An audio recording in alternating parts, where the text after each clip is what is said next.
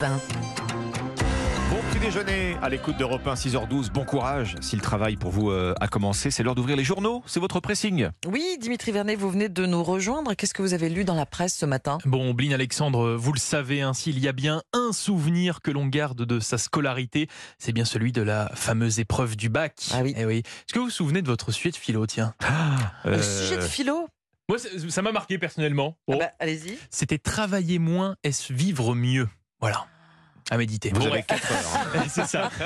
Toujours Bon, d'actualité. Oui, c'est un moment marquant. hein, Ouais. le, le bac entre le stress aussi avant les épreuves, Ouais. euh, la joie ou les pleurs lors des résultats. Je vous dis ça parce qu'en lisant le, le Parisien ce matin, je suis tombé sur une histoire qui risque de laisser un souvenir du bac bien particulier à des élèves de la capitale, les terminales du lycée professionnel Maria de Rem dans le 17e arrondissement de Paris, puisque ce mardi, leur professeur d'anglais a brûlé devant eux, devant leur établissement, leur copie Mais non. du bac. Et oui, non, non, ce n'est pas une blague.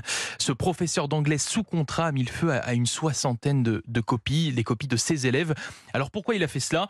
Eh bien parce qu'il y a quelques semaines, mi-avril, lors de cette fameuse épreuve du bac d'anglais, il a divulgué le sujet en avance à ses élèves, l'a préparé avec eux.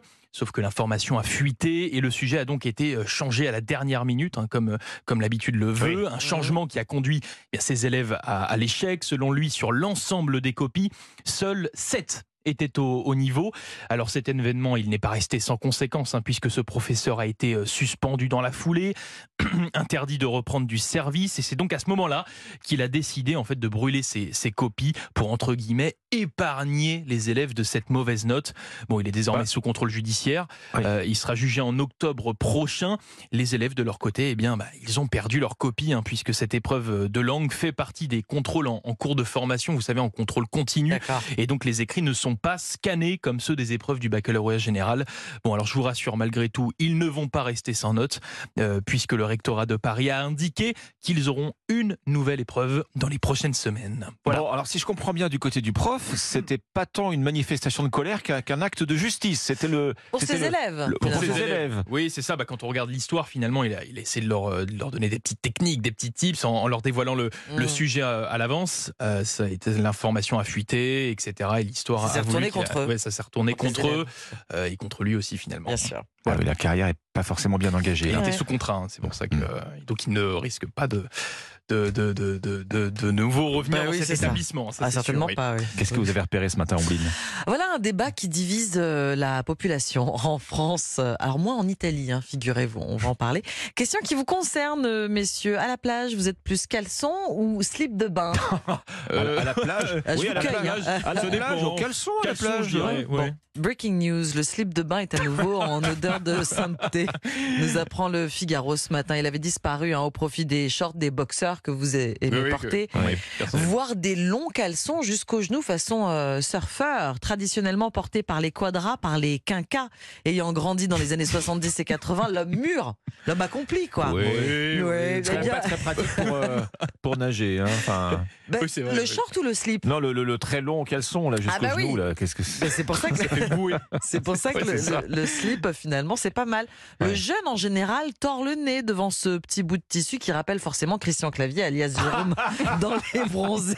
avec le Ça dépasse, ça dépasse sur le dessus. Ou Patrick, bien sûr, Franck Dubosc dans Camping. Limité aux piscines où il est obligatoire, cantonné à la pratique sportive, il n'y a donc qu'en Italie où il est régulièrement porté en bord de mer. Mais ça, ça c'était avant. Le slip de bain est un accessoire de mode comme un autre. Et la mode, vous le savez, ça change, ça tourne, ça revient. Ça le va et ça revient. sur la plage, eh ben ça revient aussi effectivement. Il revient fortement aidé par l'engouement que connaissent les salles de sport. On en parle ce matin, hein, car le slip minimaliste. Comme le bikini, hein, pour nous autres. eh ben, faut le porter. Pour savoir le porter, il faut savoir l'assumer. Aujourd'hui, il va de pair donc avec un abonnement pour lever de la fonte et courir sur un tapis. Vous en parliez avec vrai. votre invité Mais oui, Alexandre à avec Guillaume Vallet, 5h45. l'économiste, Exactement. La muscu est le sport préféré des jeunes Français, c'est Ah ce oui, que vous vrai. disiez. Vous parliez de slip de bain, j'ai Voilà. eu peur. Non, non, non, on, parle- on parlait de sport. 43% des jeunes entre 16 et 25 ans soulèvent donc des haltères Mmh. Ouais. en France, précise le Figaro, et vous le disiez également. Tant d'efforts dépensés tout au long de l'année années, l'Apollon des années 2020. Il entend bien l'afficher sur le sable. Et donc, Bah, les tablettes de chocolat, il faut de que ça se voit. Oui, Ah, c'est pas pour rien qu'on se donne du mal. Dress code, peau luisante, lunettes fumées et triangle de tissu fait fumées. de lycra et d'élastane.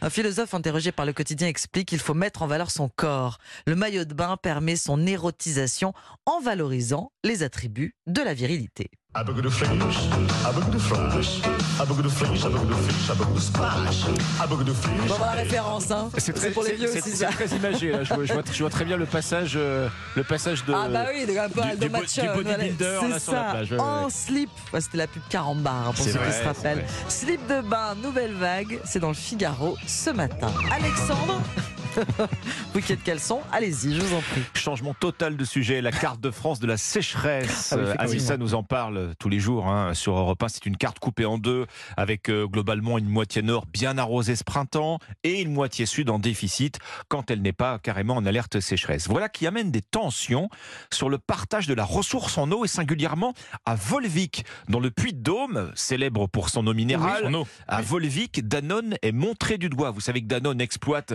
la société des eaux de Volvic. Or, les défenseurs de l'environnement reprochent à la multinationale de pomper trop d'eau pour remplir ses bouteilles, de trop puiser en fait dans les nappes phréatiques d'un département où les restrictions sont déjà nombreuses, qu'on parle de l'arrosage du jardin ou du remplissage de la piscine. Des associations locales alertent donc sur les débits historiquement bas pour cette période de l'année. L'un de ses porte-paroles euh, voit une responsabilité de Danone. D'un côté, dit cette porte-parole, il y a l'État qui demande aux habitants de faire des efforts. Et puis de l'autre, on voit quoi? On voit 350 camions remplis de bouteilles d'eau de Oui. Volvic qui sortent chaque jour de l'usine. Oui. Pour être en ligne, euh, disent les associations, avec euh, les restrictions imposées à tous, il faudrait que Danone divise en fait ses prélèvements par deux ou par trois. Alors pour sa défense, l'industriel rappelle que d'une part, les restrictions d'eau ne s'appliquent pas au secteur de l'eau minérale et que d'autre part, Danone a malgré tout décidé de baisser spontanément de 5% sa production pendant toute la durée de l'arrêté préfectoral euh, de restriction. Alors il reste qu'une étude est en cours euh, euh, pour déterminer si oui ou non les forages de Volvic présentent vraiment, ont vraiment un impact sur l'environnement. Les conclusions ne seront pas connues avant l'année prochaine. Alors en attendant, il y a cette question qui agite toujours le puits de Dôme en ce temps, ce printemps Mm. de sécheresse. Volvic pompe-t-elle trop d'eau? Mm. C'est à lire ce matin dans Aujourd'hui en France. Merci Alexandre, merci Dimitri, c'était le pressing. Excellent début de journée avec nous sur Europe 1. Vous allez retrouver Mélanie Gomez et Julia Vignali en fin de matinée avec cette question Alexandre. Oui, question qui nous intéresse tous. Comment rester positif en toutes circonstances? Votre émission bien fait pour vous dédiée à la santé, au bien-être et au mieux vivre tout à l'heure de 11h à midi sur Europe 1.